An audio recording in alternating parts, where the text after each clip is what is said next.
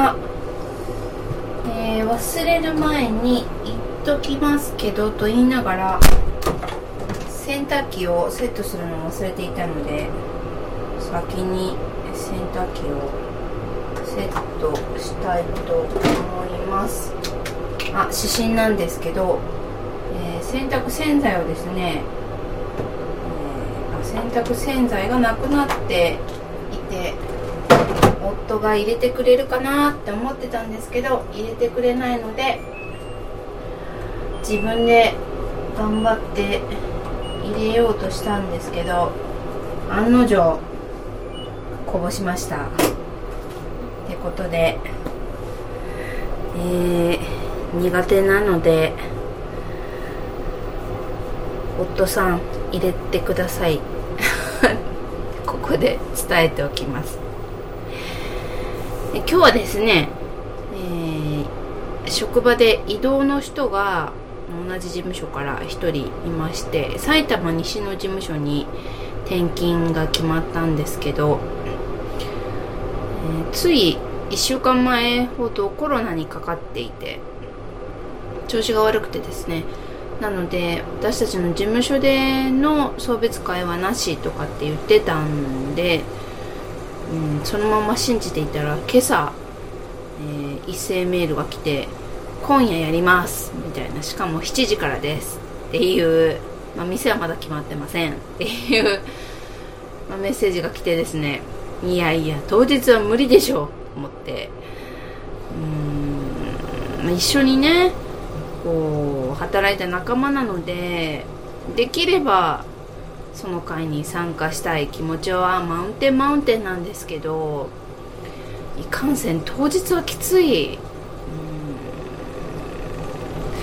しかもですね7時から9時まあ大体2時間ぐらいなので9時ってなるともう9時って私寝てるんですよね普段。そうあの他の営業さんは9時出社なんですけど私7時から出社して仕事をしてるっていうか7時出社ってことはもう6時半には会社にいるんですよ。ってことはまあ大体5時前には目覚めているのでそんな人がですね9時まで、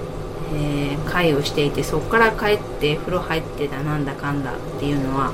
もう到底無理と思って前日に全て用意をしといて帰ってお風呂入って寝るだけっていう状態じゃない限り